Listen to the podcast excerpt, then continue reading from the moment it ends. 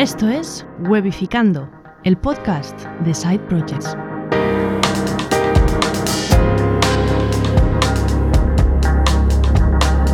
Hola, buenas, bienvenidas y bienvenidos a Webificando, el podcast de Side Projects. Mira, hoy tenemos un invitado, Robert. Hoy tenemos un invitado de esos que saben un montón.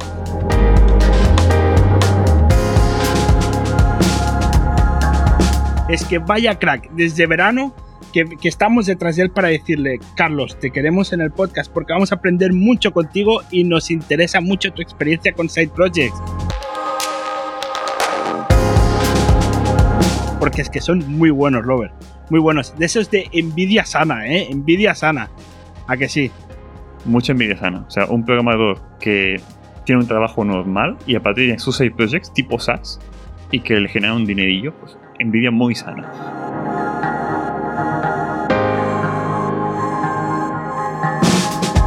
Sí, sí, le generan dinero y veremos a ver, a ver si quizás no nos puede decir números, pero a ver si es break even, si no, cosas así, intentaremos sacarle a ver si nos puede dar algún detallito de estos y él es el creador de Pod Status y otros proyectos, pero es que Pod Status es que es el mejor ranking de podcast de todo el mundo, el mejor SaaS de rankings de podcast de todo el mundo, que es y el creador es Carlos Tenor. Hola Carlos, ¿qué tal? ¿Cómo estás? Pues muy bien, muchísimas gracias por la invitación. Yo también tenía muchas ganas, pero bueno, este verano ha sido un poquito movidito. Eh, nosotros estamos viéndonos por cámara ahora mismo. Yo le enseño el motivo por Sí, el que sí, sí. este verano ha sido un poco especial y es que me casé este verano. Así Exacto. que la preparación de la boda, después la posboda, la luna de miel y todo eso, pues he estado de arriba para abajo. Y yo pensé, bueno, ya una vez que esté asentado en octubre, porque en septiembre ya empezaba a trabajar, tal, tendría un montón de cosas que hacer, pues ya puedo quedar con ellos tranquilamente y bueno, aquí estamos. Y muy agradecidos que estamos y enhorabuena Carlos. Muchas gracias. Pero sí.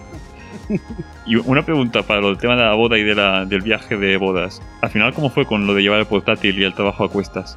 Pues mira, el viaje de boda al final fue mm, una auténtica locura, que básicamente no hubo viaje de boda. Se, se cancelaron dos planes, pasaron muchas cosas en medio. Es una historia muy larga que bueno, no voy a contar ahora, pero bueno, nada malo. Simplemente que el destino se cruzó para que no pudiéramos hacer el viaje de la luna de miel.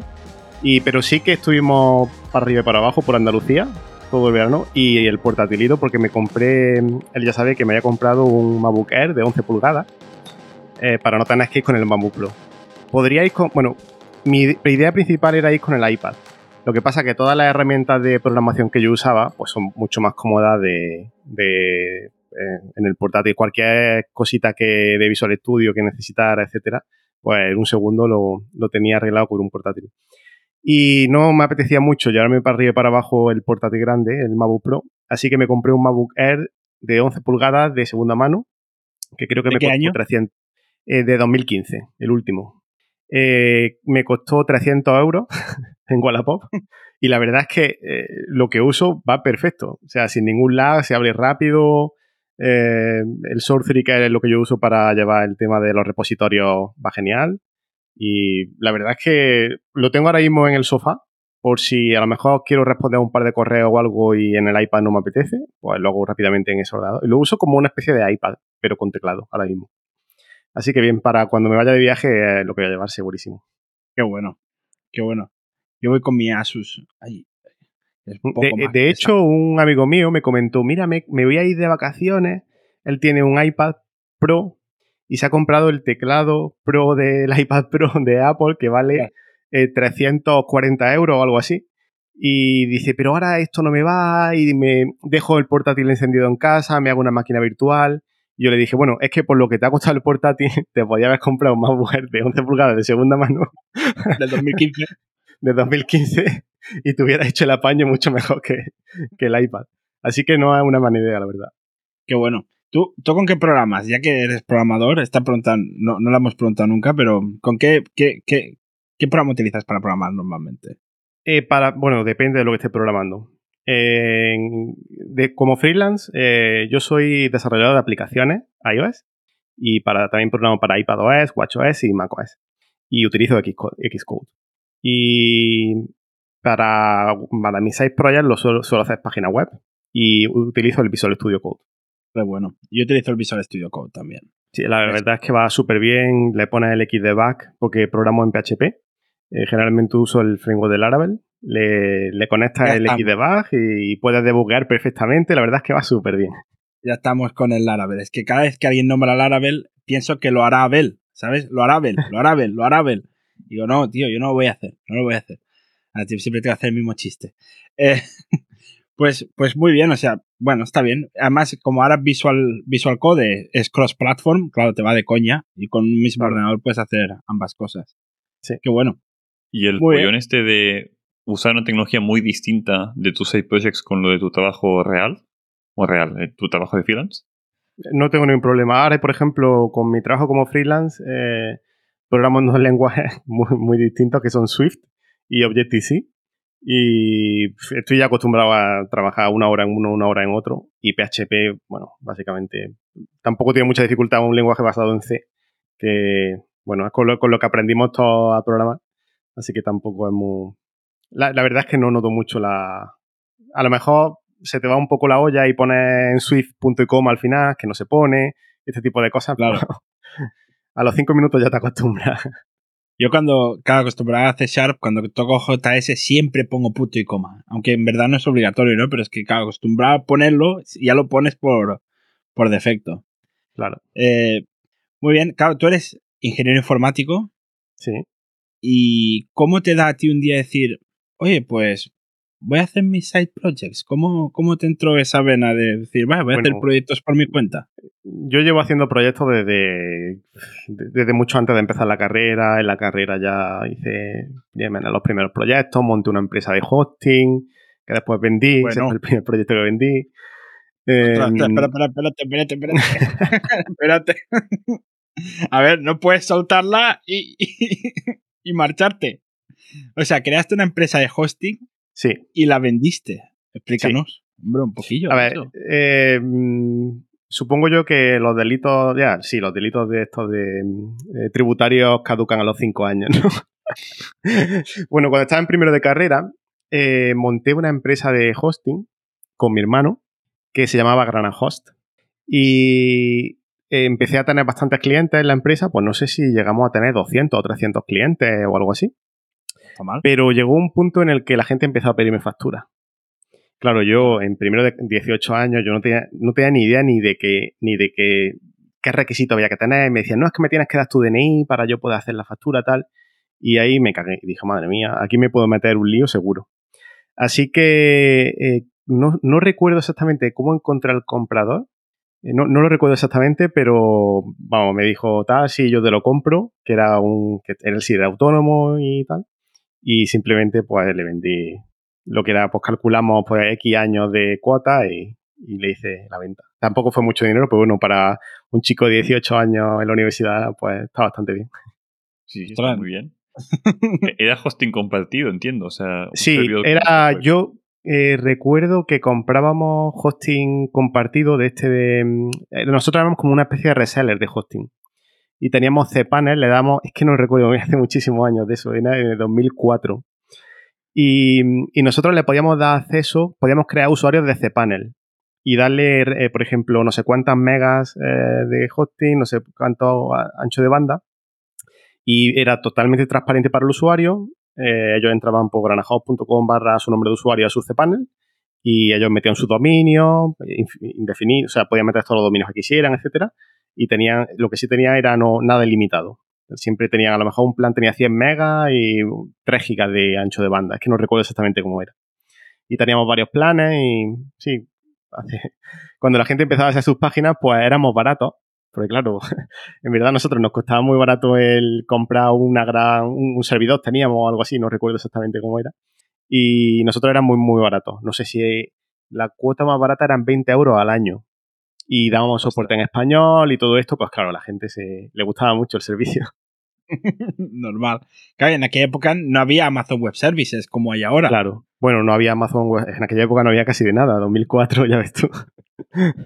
Sí, sí, ostras, qué fuerte, qué, qué cracks. Hace 17 años. Pero, Ya pero ese seguro, seguro que no fue el primero que monté. Es que no recuerdo ahora mismo, pero yo páginas guay proyectos he montado desde, desde pequeño, seguro. Vamos.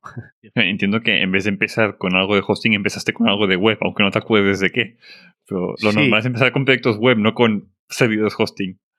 Sí, no, no, no recuerdo exactamente. Yo, la primera web que hice, sí me acuerdo para qué fue. Yo estaba en el Conservatorio de Música y fue para la orquesta de ¿Con qué de instrumento? violín. Hola, qué bueno. Sí. Llegué a tercero bueno. de grado medio, creo recordar, sí.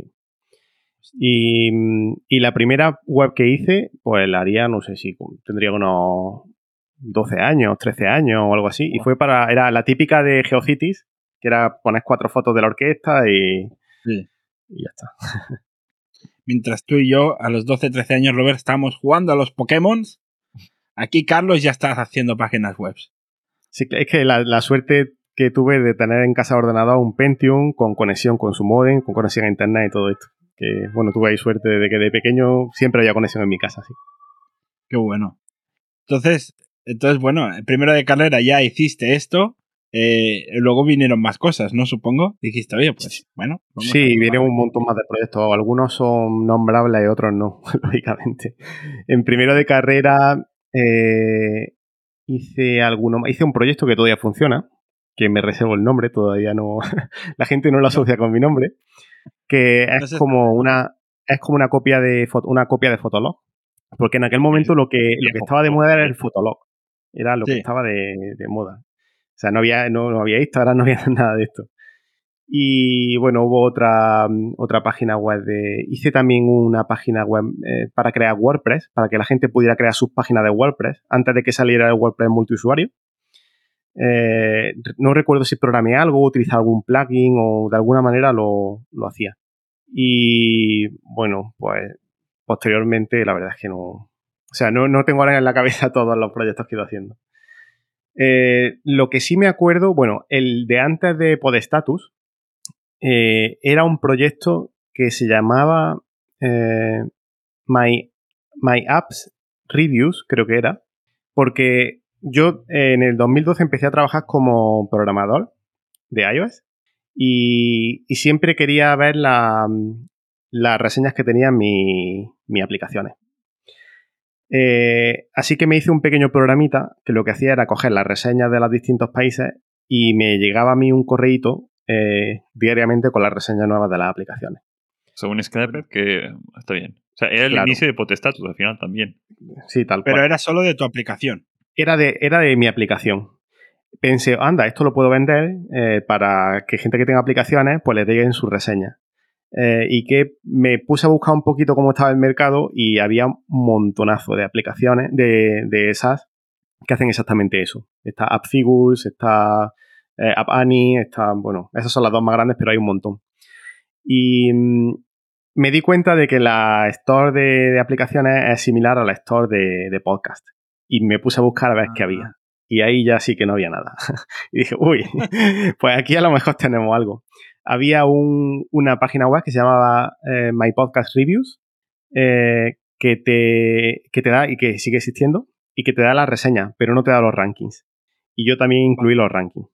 Eh, y así que ese fue el, el germen de Podestatus. O sea, es un reciclaje de otro proyecto antiguo. Sí, de otro proyecto antiguo que no tenía que ver con el podcasting, pero le vi salida por, por ese lado. Entonces, muy a ver, muy bien. Ten- tengo dos preguntas, ¿vale? Entonces, las voy a decir las dos por si luego me olvido que uno de los dos me recuerde, ¿vale? Vale. La, la primera es, eh, ¿cómo pensaste en el podcasting? Y dijiste, o sea, ¿cómo? Porque claro, tú te diste cuenta, pero ¿cómo llegaste a pensarlo? Y la segunda es, eh, ¿en qué momento viste la montaña y decir, vale, una cosa es una aplicación tuya y otra cosa es scrapear todos los podcasts que hay en, en Apple Podcast? Entonces, la primera, y luego así no se me olvida la segunda. Vale, la, la primera es muy sencilla. A mí me, me encanta leer las documentaciones de las Vale. cosas. Cuando yo programo algo, mucha- muchos programadores no lo hacen, pero a mí me gusta. Como yo. Eh, voy a la documentación o a la página web donde están las referencias oficiales y me gusta más o menos leerme por encima todo para saber lo que tengo. Y cuando yo estaba leyendo la documentación para ver cómo hacer el tema de, coger las reviews para, aplicaciones, eh, también nombraban eh, de música y también nombraban podcast. O sea, tú ya ahí veías que, utilizaban las mismas APIs y todo. Simplemente cambiando unos parámetros eh, podía modificar y, y, coger de un sitio y otro. Y ahí fue donde también, y libros también, por ejemplo. O sea, ahí para, para varias cosas. Y claro, mm, te pone a pensar en qué conviene montarlo ahora mismo. Pues el mundo del podcasting está subiendo como la espuma. Pues era el momento exacto. Porque esto fue en el 2020, 2019. Eso fue en 2000. Probablemente 2019, sí. Creo que fue 2019 que monté el proyecto, pero el proyecto no le dije a nadie que lo monté, o sea, estaba calladito, simplemente viendo que funcionaba tal, y hasta 2020, digamos, no hice el lanzamiento. Vale. ¿Qué decías, Robert?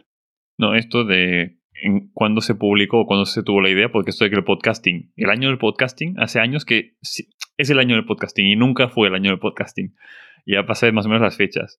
Y una pregunta también relacionada con esto era, o sea, yo pensaba que tú escuchas muchos podcasts y dijiste, ah, pues mira, pues para los podcasts. Y veo que no, que fue un... No, no, em, pero también, también se da la casualidad de yo que, escucho muchos podcasts. Desde siempre. Yo tengo el, bueno, pues sí, lo tengo todavía, el, el iPod el Classic, el grande, y, desde hace un montón de años eh, escucho podcast. O sea, antes de los iPhone y todo eso, ya con el iPod Classic, ya cuando Apple sacó los podcasts, yo estaba ahí siempre con mis podcasts en inglés y, escuchaba algunos podcasts de Mac, que era lo que había en la época. Eh, creo que se llamaba Puro Mac, aquel podcast antiguo de Mac que había de los primeros que, había en, iTunes. Eh, y, así que el mundo de podcast siempre me ha gustado. Y claro, se alinea todo y, al final. Claro. Y la otra pregunta que me hacía de, sí, claro, todos los, de, todos los datos que hay. Claro, leer la API para un podcast bueno, más o menos es sencillo, ¿no? Pero claro, ir scrapeando todos los podcasts, todos los rankings. el tema es que, es que soy muy friki. Eso es lo que pasa. soy muy friki. Y siempre, em, a mí siempre me ha gustado tener cosas funcionando solas. Yo tengo Raspberry en casa y siempre estoy pensando qué puedo hacer con la Raspberry para que haga cosas sola y yo vea a ver cómo va, tal. Eh, estando en la universidad, por ejemplo, me dio por scrapear páginas web.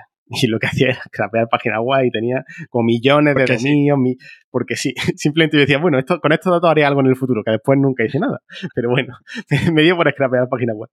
Pues eh, un proyecto chulo es coger una Raspberry y empezar a scrapear post a ver cuánto hay, a ver cuánto tal, y después eso lógicamente no funciona con mi Raspberry, pero inicialmente empezó todo funcionando con mi Raspberry. O sea, la primera versión de Podstatus empezó con una Raspberry.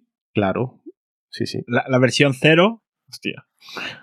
Empezó, con una Raspberry eh, para ver yo si. Eh, cómo de fiable era utilizar la API, si en algún momento me cortaba el grifo Apple, porque yo cojo de su, de su API oficial, etc. Y sí, empezó así, vamos. Aquí Alfredo nos dice que la Raspberry es el comienzo de grandes cosas. Pues sí, sí. Una de ellas, Potestatus, muy grande. Entonces, claro, a ver, pero o sea, ¿cómo manejas tantos? O sea, no quiero que entres en detalle, ¿eh? De, pero es que es una, para mí es una locura porque tú cada día actualizas los datos. Sí, cada hora. Y además de podcasts que no, que no están en Potestat. O sea, que no es que digas, bueno, tengo 100 usuarios, pues tengo que scrapear 100 podcasts. No, no. O sea, yo ahora todos. yo, ahora me, yo ahora pago, pago los 5 euros para poner modificando y veo el ranking de hace un mes seguramente. Sí, sí, claro. De hace un año ve el ranking, sí. o sea, yo ahora pago 5 euros y veo el ranking de hace un año. Esto es una locura. Sí, bueno, pues, es muy bonito de explicar. Pues básicamente tienes muchas máquinas en paralelo que recogen muchísimos datos por hora cada máquina. Y, hay una base de datos grandecita que va ingiriendo todos los datos y después desde otro sitio pues se recogen esos datos, ya se ordenan y se ponen visibles para que la gente los lo pueda ver. Pero básicamente ahora mismo... Lo explicas muy simple, pero es chungo de cojones. O sea, que no Ahora mismo tendré una... una no, yo no sé si unas 15 máquinas, 14 máquinas o algo así activas, que están ahora mismo, mientras estamos hablando, están cogiendo millones y millones de datos. Y, no son para la web, o sea, son para coger datos, no es para que la web funcione. La web eh, funciona con un servidor. El resto son todo eh, workers, son trabajadores que están ahí trabajando todo el rato. No están conectados, o sea, yo no me puedo conectar a ellos directamente, digamos. Eh, no tengo abierto ni puerto SSH ni nada, porque utilizo Amazon Install. Entonces, digamos que eso no tienen acceso a Internet solamente para recoger datos. Nadie puede acceder a ellos, simplemente recogen datos. No, IP seguro. O sea, no hay nada más seguro que esto. Efectivamente. Es fuerte. Y, y Carlos, a ver, 15 máquinas más el servidor de la web. Eso vale dinero. Sí, claro. Y en Amazon Y- más. En Amazon más. Y claro, yo, yo he preguntado. Bueno, primera pregunta. ¿Estás en break-even? O sea, Sí, te sale. sí, sí. O sea, no te, de momento no, no te sale a, a pagar. No. Al principio Vale. sí. Esto, A claro, al principio siempre sale a pagar. Porque Claro, mientras ¿cómo coge los primeros usuarios, eh, pues largo, ¿eh? O sea, desde, digamos que desde, es que no recuerdo, creo, creo que fue en 2019, no recuerdo, pero a lo mejor estuve 8 o 10 meses pagando, digamos, de mi bolsillo eh, los servidores. Mm, Y bueno, pues tú dices, bueno, esto puede funcionar, tal. Ahora también hay más servidores que antes, ¿vale? Porque ahora, eh, pues al principio no recogía los datos cada hora y ahora los recojo cada hora. En verdad no, no haría falta estrictamente recogerlos cada hora. Pero si yo quiero decir que tengo los mejores datos, tengo que recogerlos cada hora. Eh, Claro. Apple aproximadamente varía el ranking unas tres veces al día, dos, tres veces al día. O sea, en teoría, si yo cogiera cada 3-4 horas los datos, pues tampoco estaría mal. Pero bueno, y si un día hace un cambio de una hora para otra, yo quiero saber qué, qué máximo he tenido en ese momento para que el podcaster lo sepa. Así que, aunque sea un poco repetitivo los datos, pero sí que lo recojo cada hora. Eso al principio no lo hacía, ahora sí lo hago. Y, y bueno, al principio es un desierto, que no entra gente, la gente no lo conoce, tal, hasta que llega un día en el que se juntan muchas cosas y empieza la página a crecer poco a poco y ya cuando empieza ya el boca a boca ya es bastante ya no imparable para. el tema. Por ejemplo, por Ah. ponerte un ejemplo que, que miraba el otro día, una cosa curiosa que ha pasado es que mm, se ve que hace unos meses entró eh, a Podestatus un podcaster que tiene un podcast sobre whisky. No sé si sabéis que sobre whisky hay muchos podcasts, ¿vale? A la gente le gusta mucho el whisky y sobre whisky hay muchos podcasts. Pues se ve que esta mm, podcast que es medio importante de whisky eh, eh, se puso en Podestatus y de vez en cuando pues lee la reseña o dice el ranking en el que está y a lo mejor ha nombrado alguna vez a Podestatus. Pues la gente que, que escucha ese podcast es gente que le gusta el whisky y gente que tiene podcast sobre whisky. Ostras. Pues ahora, cada tres o cuatro días, entra un podcast nuevo a podcast a Podestatus que tiene un podcast sobre whisky. y eso es el poder de, del boca a boca, que entra un gremio de, de podcasters y entre ellos hay, quiero ver si tengo más ranking que este otro del ranking de Claro, la competencia, ¿no? Claro. Si Claro. hostia, mi competencia lo ha, lo ha mirado, pues yo también quiero mirarlo, ¿no? Claro, así que al final pues tengo un pequeño nicho metido dentro de Podestatus que es podcast sobre whisky. No Eh, sabía yo que había un ejemplo este, de- este tipo de- de... nicho en podcast. O sea, no sabía yo que de tema de bebidas alcohólicas hubiese un nicho de podcasting. Sí, bueno, y sobre whisky, claro, porque los whisky hay mucha historia sobre el whisky, sobre qué tipo de whisky hay, muchos productores de japonés, irlandés, americano, no sé qué. Y, y hay mucha gente que es muy aficionada al whisky y hay mucho, mucho que hablar sobre ese tema, parece ser.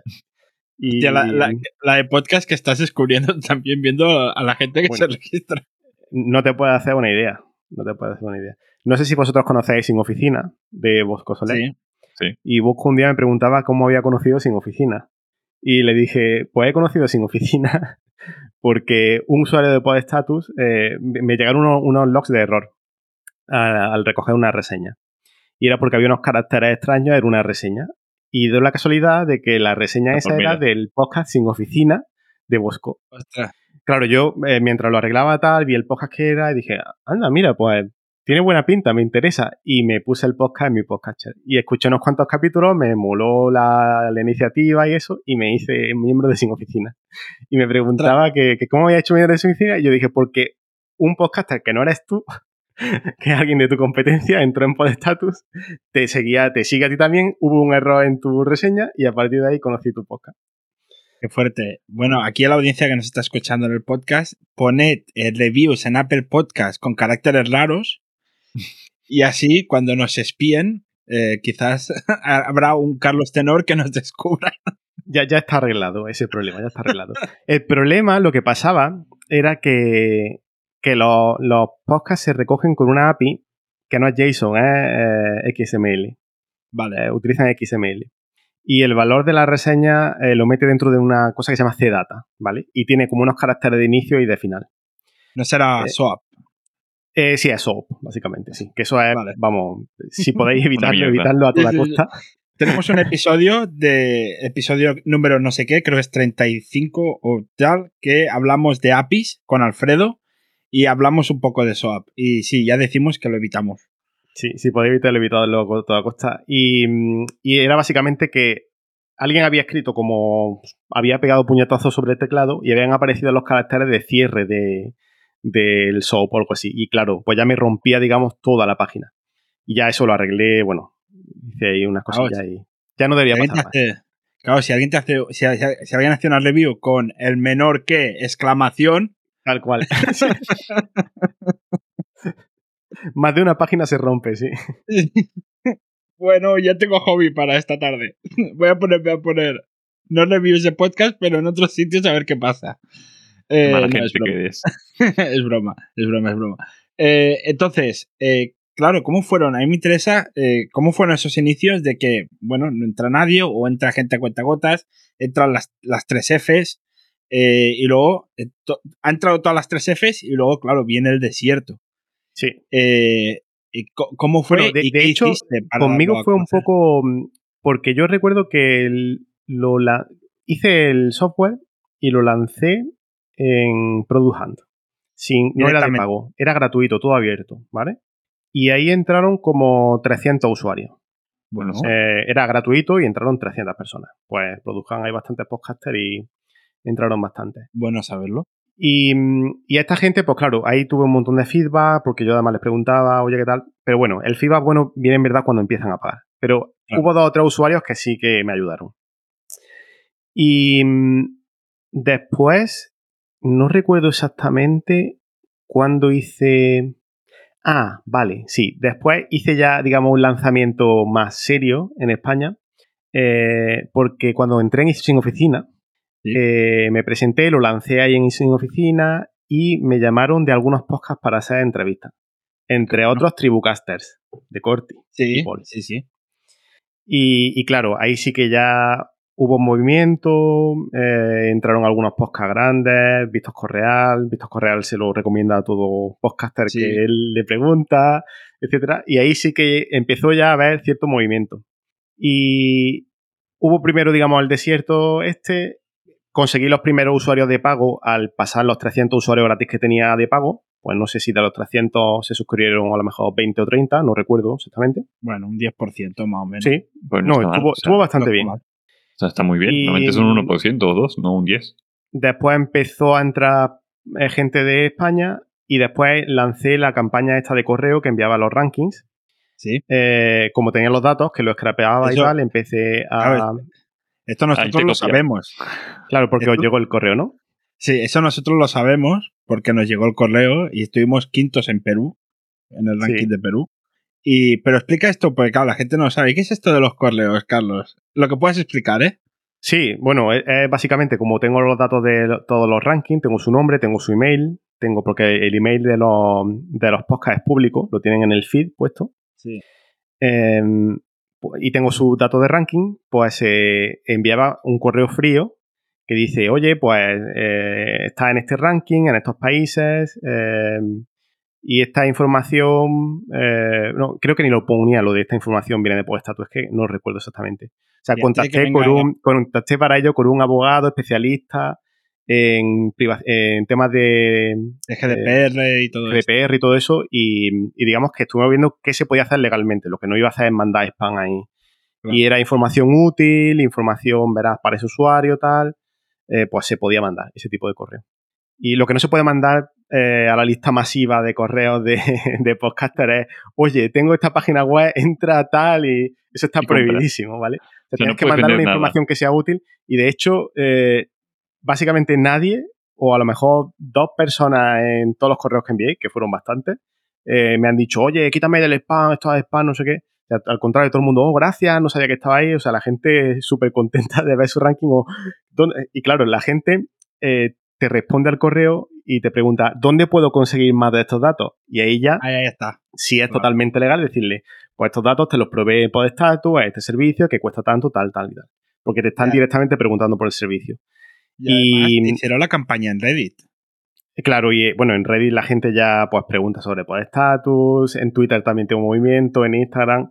Ya digamos que es una bola que se va moviendo, moviendo, moviendo y, y va creciendo pues estatus poco a poco, sigue creciendo a fecha de hoy. Y bueno, ahora mismo pues estatus da un sueldo español, digamos. Eh, no es que sea rico con Podestatus, pero podría vivir solamente de Podestatus. Y no, funciona bastante bien, sigue creciendo.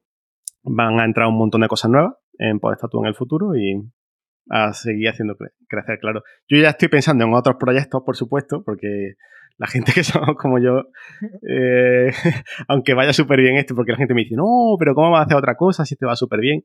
Ya, pero bueno, si te aburra un poquillo, pues haz un poquito de otra cosa, ¿no? Ya, Claro. ya volverá a esto. O cuando un día estás a- que dices, no tengo ganado hoy de potestatus, ya lo haré mañana y prefieres Claro. otra cosa. Sí, sí, lo, lo entiendo, lo entiendo. Lo entiendo. Antes de llegar al, al futuro, eh, hubo un momento que tuviste ahí un, un de esto de con el precio, ¿qué hago? ¿Lo subo no lo subo? Sí, Es verdad. ¿Quieres Sí, comentar ah, algo de claro, eso? aquí, aquí si queremos, va- vamos a hablar un poquito de esto porque es súper, o sea, ahí Sí, al- sí. aprendí una lección súper, súper grande. De entrada, eh, yo lo que siempre recomendaría es probar, experimentar y digamos que tampoco es mi sustento. Cuando hablaba con Víctor Correal sobre si él debería subir o no, él decía, pero es que eh, GuideDoc, que es su software, eh, es sustento de, de- no solo de mí, de otra gente. Y claro, ahí hacer experimentos es un poco más complicado.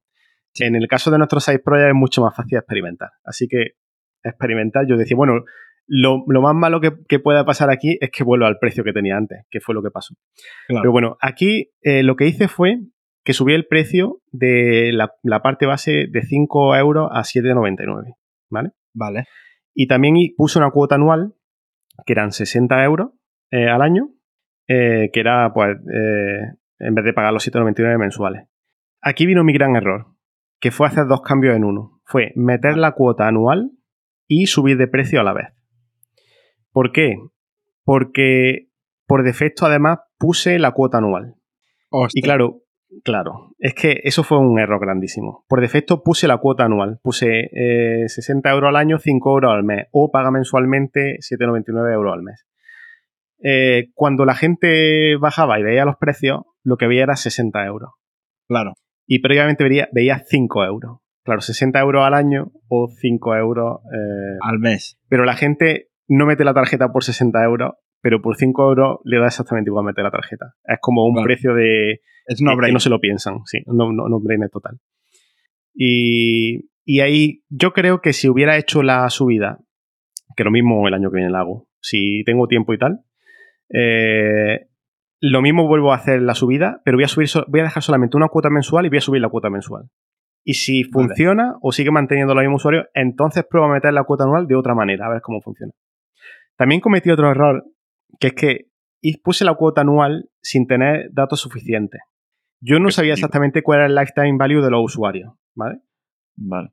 O sea, yo, yo sabía cuánto era, pero solamente digamos que Podestatus llevaba creciendo cinco meses, seis meses. Claro. Y para esto me he dado cuenta que necesitaba mínimo un año. Mínimo un Sí. año. Porque ahora, me, ahora eh, el lifetime value de los usuarios es más de 60 euros. Sea, que poner la cuota Vale. de 60 euros, yo, di- yo dije, para subir el lifetime value, porque en aquel momento no sé si era 45 euros o algo así. A fecha de hoy está a lo mejor a 65 euros. O sea, no me compensaría poner la cuota anual. Prefiero que pague mensualmente. O sea. Esto, de- desarrollalo para la gente que no sabe de qué estamos hablando. Sí, Eh, el el lifetime value es cuánto un usuario que se registra deja, eh, te paga a ti en total durante toda la vida que es usuario tuyo. Cuando un usuario se, se suscribe a un servicio, eh, el usuario entra, va pagando su cuota mensual y hay un día que se da de baja, ¿vale? Que ese día, digamos que su usuario eh, hace churn, eh, que se quema. Sí. El usuario se quema y se va. Conseguir bajar el churn es súper importante, es mucho más importante bajar el churn que, que subir el tanto por ciento de, de- de gente que entra. Y, y bueno, toda esa, la- todo lo que te haya pagado en, en suma ese usuario es lo que le llamamos lifetime value, el valor de vida del usuario. Vale. Y siempre se buscan técnicas de que se, el usuario pague de entrada más de lo que en teoría te va a dar de media, ¿vale? Vale. Así que, por ejemplo, yo, eh, si mi lifetime value es 70 euros, que no recuerdo exactamente ahora mismo cuánto es, eh, yo podría hacer un, de- decirle al usuario, eh, hago una oferta de Black Friday, te doy dos años por 80 euros. Vale. Y así digamos que me sale más, me paga menos por mes, pero yo me aseguro que ese usuario me da 80 euros y no la media, que son 70. Y así consigo subir mi media de usuario.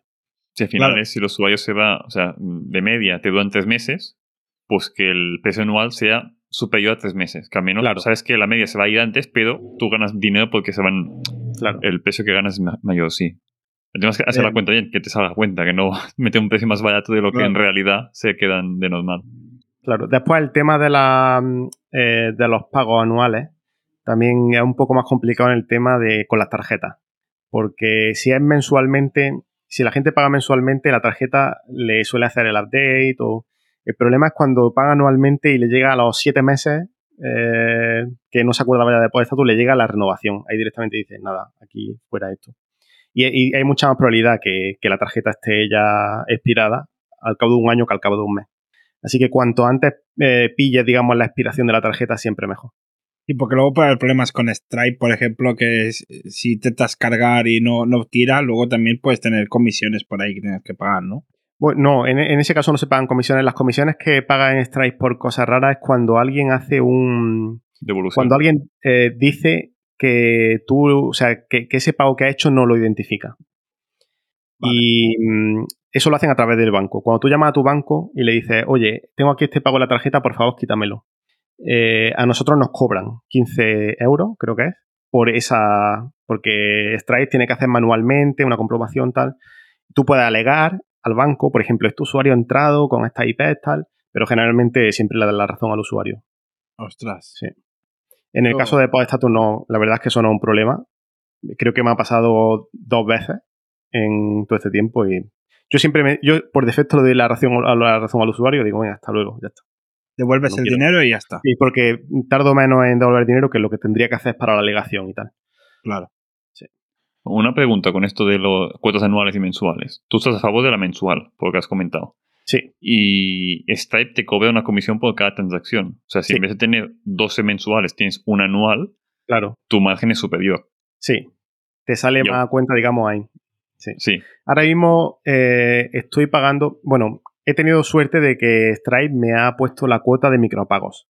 Porque como los Esto- pagos son pequeños, que esa es ¿Cómo, otra. cómo lo has, cómo lo has hecho? Esto a lo mejor a Eh, alguien le interesa que estás enviando escuchando. a un correo secreto que hay.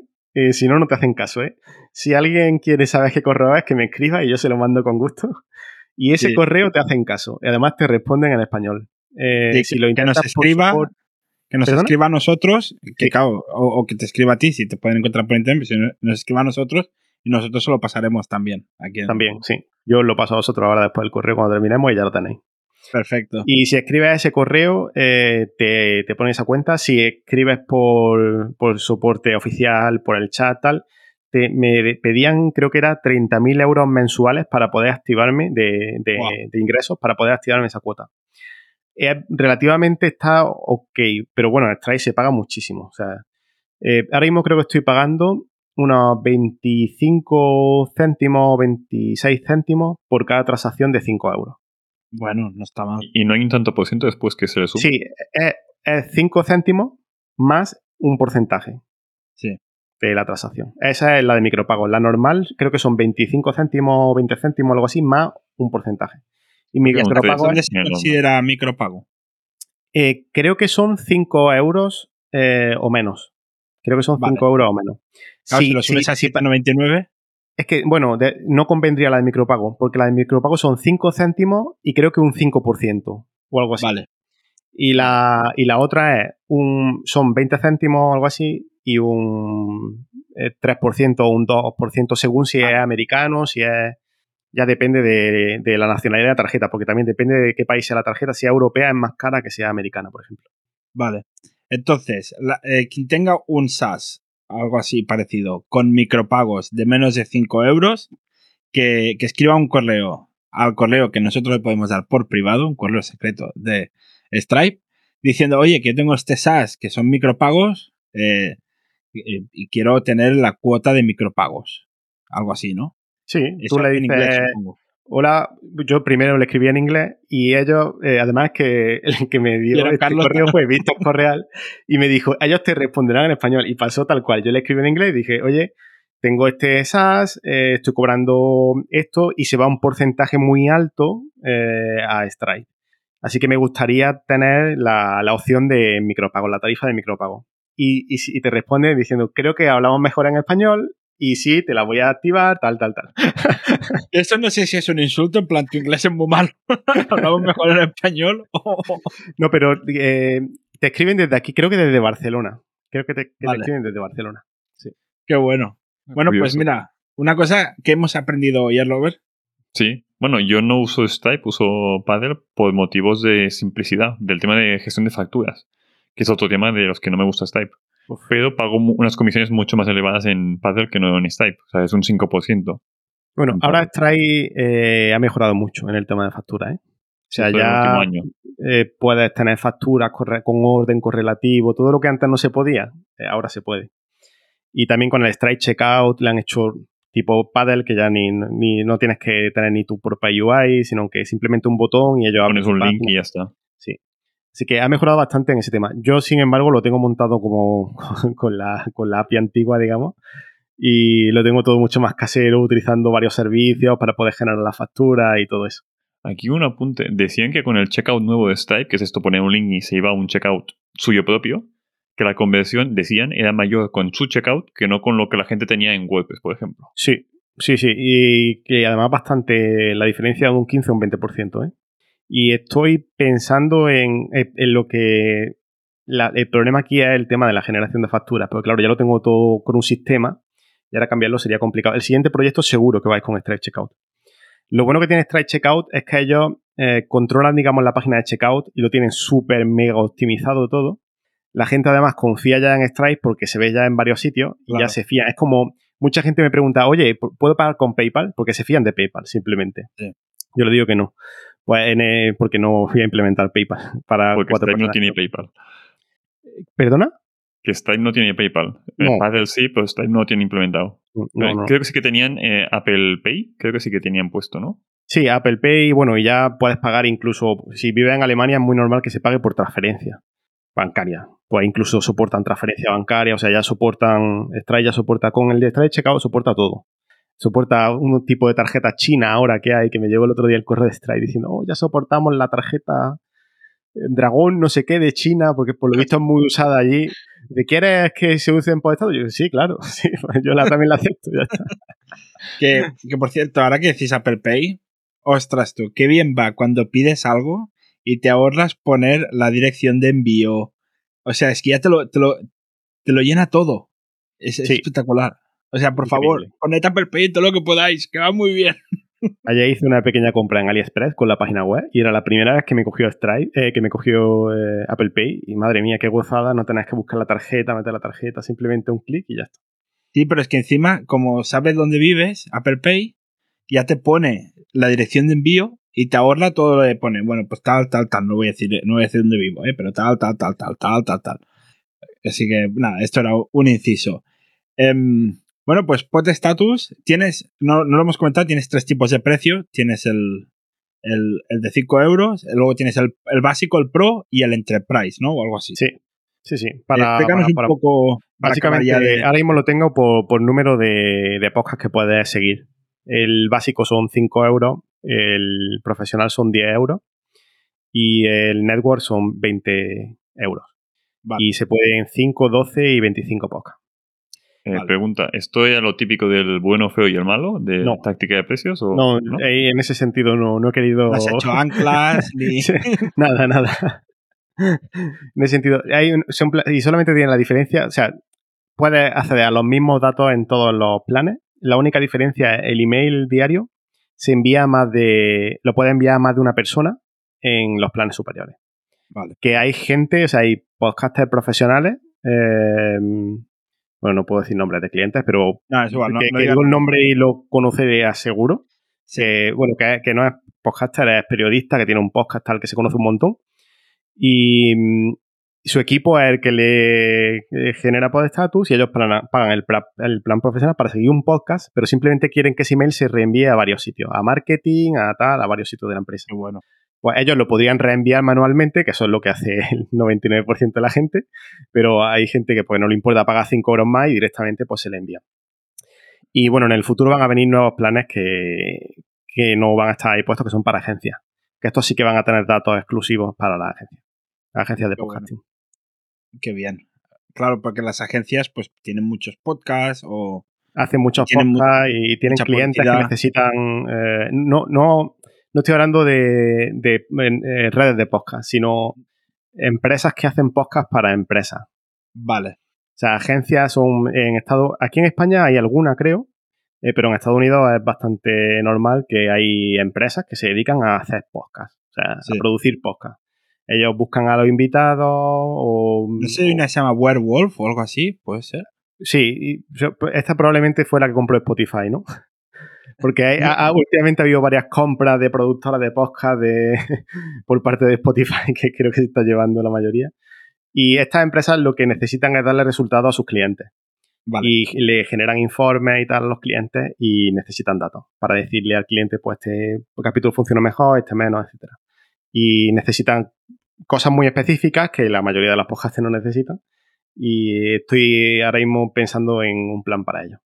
Al final, tener estadísticas no solo para hacer el cotille ver la competencia, sino que también es muy útil para buscar un patrocinador. Mm, Decir, mira, eh, que estoy en estos rankings, que me muevo siempre por aquí, y es una, un dato más que es muy útil tener para patrocinadores. Entiendo que sí que pueden haber grandes podcasters muy interesados en tener datos estadísticos de ese estilo. Claro. Sí. Que el, el email que decía Carlos puede ser que tú puedas el mail de tu patrocinador y que ya reciba a tu patrocinador Bien. directamente Claro. el email de los rankings donde has estado. Efectivamente, además, sin, sin nadie entre medias, digamos, una tercera persona le está diciendo al patrocinador, oye, estos son los datos reales. Qué bueno. Pues muy bien. Y también puedes, pues, claro, puedes poner más de un podcast, puedes poner de la competencia, puedes poner... El, Todo el mundo lo hace, ¿eh? Todo el mundo lo hace. Claro, hombre, si, los puedes poner, pues los pones. Vamos a ver cómo está, cómo está ahí. Muy bien. Eh, estupendo. Entonces, eh, Potestatus va muy bien. Carlos, nos encanta Potestatus. Algún día, cuando este podcast tenga la decencia de aparecer en los rankings, entraremos para ver cómo vamos. Eh, pero claro, es que de momento es, eh, para vernos en los suelos, pues para eso no lo miramos y estamos más tranquilos. O sea, no porque no queramos pagar los 5 euros, pero sino para estar más tranquilos.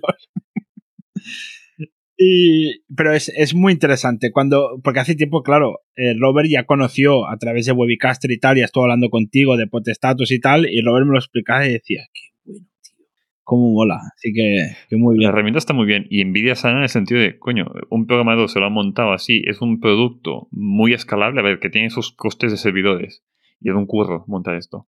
Pero no dependes de crear contenidos constantemente, ni, o sea, la monetización al final es, una vez montado, es igual tener 100 clientes que tener 1000. Totalmente, sí. Sí, en el Y caso de que es- creciera mucho, mucho, mucho, eh, lo que no es escalable es el soporte, por supuesto. Pero bueno, el soporte es algo que puedes bastante fácilmente externalizar. Delegar. Ya, Sí. Sí. sí, delegar a alguien. O soporte de, oye, ¿cómo se borra un podcast? Oye, la factura esta, pásamela. Hay 15 o 20 preguntas que las tengo ya súper resueltas y que una cosa que, que me falta en la página es poner un buen FAQ eh, que explique todas estas, estas cosas porque siempre son las mismas. Pero bueno, ahora mismo lo tengo básicamente eh, automa- automatizado, que me llega el, eh, el correo y puedo responder en 30 segundos como máximo a casi todo lo que me envían. template Sí. de Gmail, eh, seleccionar. Sí. enviar. Y elijo el, el nombre. ¿Tienes muchos correos de soporte de gente de ese No. estilo o no? Lo, lo que más tengo es de gente pidiendo factura. Porque una de las cosas que no está implementada es que puedan coger la factura automáticamente desde la página web. Lo que yo hago es cuando me piden una factura, eh, les pido sus datos, su dirección de facturación. Ya la pongo yo en mi sistema, esa dirección de facturación, eh, en Stripe. Eh, genero las facturas que ya han pagado. no sé si decir manualmente, pero bueno, hay una pequeña cosa que manual, manualmente meto los datos en Stripe manualmente eh, vuelvo a generar la factura, digamos, porque hasta ese momento son simplemente recibos y se la envío. Y a partir de ese momento sí que automáticamente eh, esa persona recibe por email en el momento del pago la factura. Vale. O sea, es la primera vez que tienes que. Sí, es la primera vez en la que tengo que... Hoy, por ejemplo, pues he tenido dos correos de dos personas pidiéndome factura. Vale. Que aquí en- un apunte, pues te sirve eh, lo de Stripe Checkout. Tienes un panel de control de... O sea, puedes... A ver cómo digo. Tienes un link único para el usuario y desde ahí puedes cargarse la factura de Stripe. O sea, si algún día montas en otro proyecto el Stripe Claro. Checkout, tienes un panel ya con descarga Es de facturas. es todo que el. Stripe Checkout, si empieza ahora el proyecto desde cero, te quita todo el tema de facturación, de generar la factura, de que el usuario meta los datos, etcétera. Porque es más, algunas veces es un poco más complicado de lo que parece. Porque los datos tienen que ser válidos para que yo los pueda meter en Stripe. Porque Stripe eh, es muy listo y él sabe, los, por ejemplo, los códigos postales, tiene que corresponder con el estado. Eh, si me dan el, el NIF o el CIF del país, tiene que ser, a lo mejor en un país hay diferentes CIF o NIF, y tiene- tienes que estar probando tal hasta que das con la tecla. Una vez que están los datos en Stripe, lo que hago es que cuando se realiza un pago con Integromat se lanza un, un trigger que me mete el dato del pago en, una, en un Excel de Google Docs y, y desde ahí se, le- se lanza una serie de scripts de Google Script que genera el, la- el PDF de la factura, envía el email y hace varias cosillas más. Así Todo es como yo lo tengo montado ahora mismo. Eh, pues es un follón majo, pero bueno, Sí. lo tienes automatizado, o sea, bien, muy bien. Sí. Para automatizarlo fue complicado, pero, una vez que está automatizado funciona todo bastante bien, tengo que decir. Hasta que falla, está todo bastante- Claro, por ahora toco madera, no me ha fallado nunca, pero vamos, el día que me deje de me dejen de aparecer facturas, pues voy a tener que a mano meter diariamente todos los pagos y madre mía, lo que se puede liar ahí. Sí, se puede liar parda. Entonces, claro, tú, tú has dicho que tienes como unas 14 máquinas scrapeando. Todo esto, que tengas más usuarios no cambia. Nada. Es solo que hubiera Sí, muchos más. Sí, los datos siempre serán, bueno, excepto eh, los datos de las reseñas, que eso sí los cojo dependiendo de los usuarios que tengan. Vale. No escrapeo todas las reseñas de todos los podcasts, solamente las reseñas de los podcasts que tengo en el sistema. Pues, si no, sería un follón. Sí, pues además sí, sería ya muchísima da- datos y, y las reseñas además son un poco más complicadas de, de, de, de recoger. Pero mm, el tema de, de los de, ¿de qué estaba hablando? Que se me ha ido. Es que no, no puedo, estaba aquí en Twitch en directo y leo los comentarios de la gente y, y me voy totalmente, vamos. El de tomar tanta nota que Cuando Víctor, cuando Víctor Correal dice que los podcasts se graban sin cámara es por algo, ¿eh? Parte de razón tiene. Algo de razón tiene. Estás comentando que, que las auto, o sea, Ah, sí. el- Sí, la- el tema de tengo una, una serie de máquinas que solamente recogen reseñas y una serie de máquinas que solamente recogen ranking. Los rankings siempre son fijos. Las máquinas de los rankings no varían. Las máquinas de las reseñas sí que suben, pero vamos, eh, que digamos que... A ver, el precio ahora mismo estoy pagando en MRR eh, y lo que pago estaré sobre un día un 15% en máquina. vale, O sea que está bastante bien. Está la cuenta. muy bien. Te deja un buen margen, sí. O sea, después tienes que pagar unas cosillas más, algún servicio, integro más, tal. Pero a lo mejor eh, pues te deja un 75% de margen, 75-80% de margen. Es lo que está Qué bueno. esas. Y después Claro, teniendo en cuenta de que mi salario sale de ahí. Por supuesto. Exacto. Eh, una, una pregunta. Si ahora aparecieran de repente, no sé, el triple de podcast, ¿eso te afectaría a ti? ¿O simplemente como eso los rankings, como no van a estar en los rankings, sino que los rankings están limitados a un número de podcast determinado, no te afecta? Si, si de repente eh, al día se generan unos 800 podcasts nuevos, ¿vale? Se crean unos 800, entre 500 y 800 podcasts. Al día. Sí, sí, si de repente eh, se generara medio millón de podcasts un día, lo que sí es que tendría abierto eh, el logueo de la base de datos, lo tendría abierto para ver que todo fuera bien, que no pasara nada, etcétera. Porque la base de datos la puedo subir, digamos, a una máquina y ade- además la tengo duplicada, está, bien montada. Y podría subir la máquina en un momento dado. Porque eh, el problema que tendría sería eh, que Apple, una de las cosas que restringe en la, en las bases de datos, bueno, en casi todo en general, que restringe muchas cosas, son las lecturas y las escrituras que puedes hacer, Vale. ¿vale? O sea, la cantidad de... De datos que puedes escribir y, y leer. Y eso es donde siempre llego a los topes de las máquinas, es con ese tema. Eh, con el tema de, de lo que Amazon te deja. Que por cierto, tengo una reunión con Amazon, no sé, supongo que ahora en noviembre. eh, que por, por fin Amazon me quiere ayudar un poquito. Y tengo una reunión con un ingeniero de Amazon que, que me va a ayudar un poco con, la, con todo lo que es la arquitectura de la aplicación, me va a decir que pues, te falta aquí esta copia o aquí haría, pondría un servidor en paralelo por esto. Me van a ayudar un poquito con este tema, sí. Eso es que Una- te gastas los dineros en Amazon, ¿eh? Bueno, ya vamos a ir gastando algo, sí. Una pregunta con esto de Amazon. Después de montar todo este macroproyecto con tantos servidores en Amazon, ¿otro proyecto futuro lo montáis también con Amazon o montáis con un servidor en Digital Ocean o Linode Es o que algo más depende del proyecto. Lo bueno que, que tiene. Depende mucho del proyecto. Eh, si el proyecto no necesita scrapeos como es em, el mío, que sale mucho más a cuenta tener las máquinas siempre encendidas porque las paga anualmente y al final se reduce bastante el precio, eh, lo haría sin dudarlo con, con serverless. Con, ya sea Amazon o otro proveedor de serverless. Vale, Eh. para, para los tontitos como yo, ¿qué, qué es serverless? Vale. Se- Serverless es que tú no tienes las máquinas, sino que tú puedes eh, lanzar eh, en un momento dado una máquina durante unos segundos para que haga una, para que haga una respuesta a esa petición. Vale. Yo, por ejemplo, un, un WordPress serverless. Pues simplemente tú no tienes un servidor, simplemente tienes como una especie de imagen subida a la nube de lo que son los datos que hay ahí metidos. Eso está conectado a una base de datos, por supuesto. Y cuando tú haces una petición a esa página, eh, Amazon eh, mete esa imagen en una máquina, hace la petición y destruye la máquina. Ostras. ¿Qué se consigue con eso? Que tú pagas por peticiones, no pagas por tener, o sea, si no te entra nadie, no pagas nada.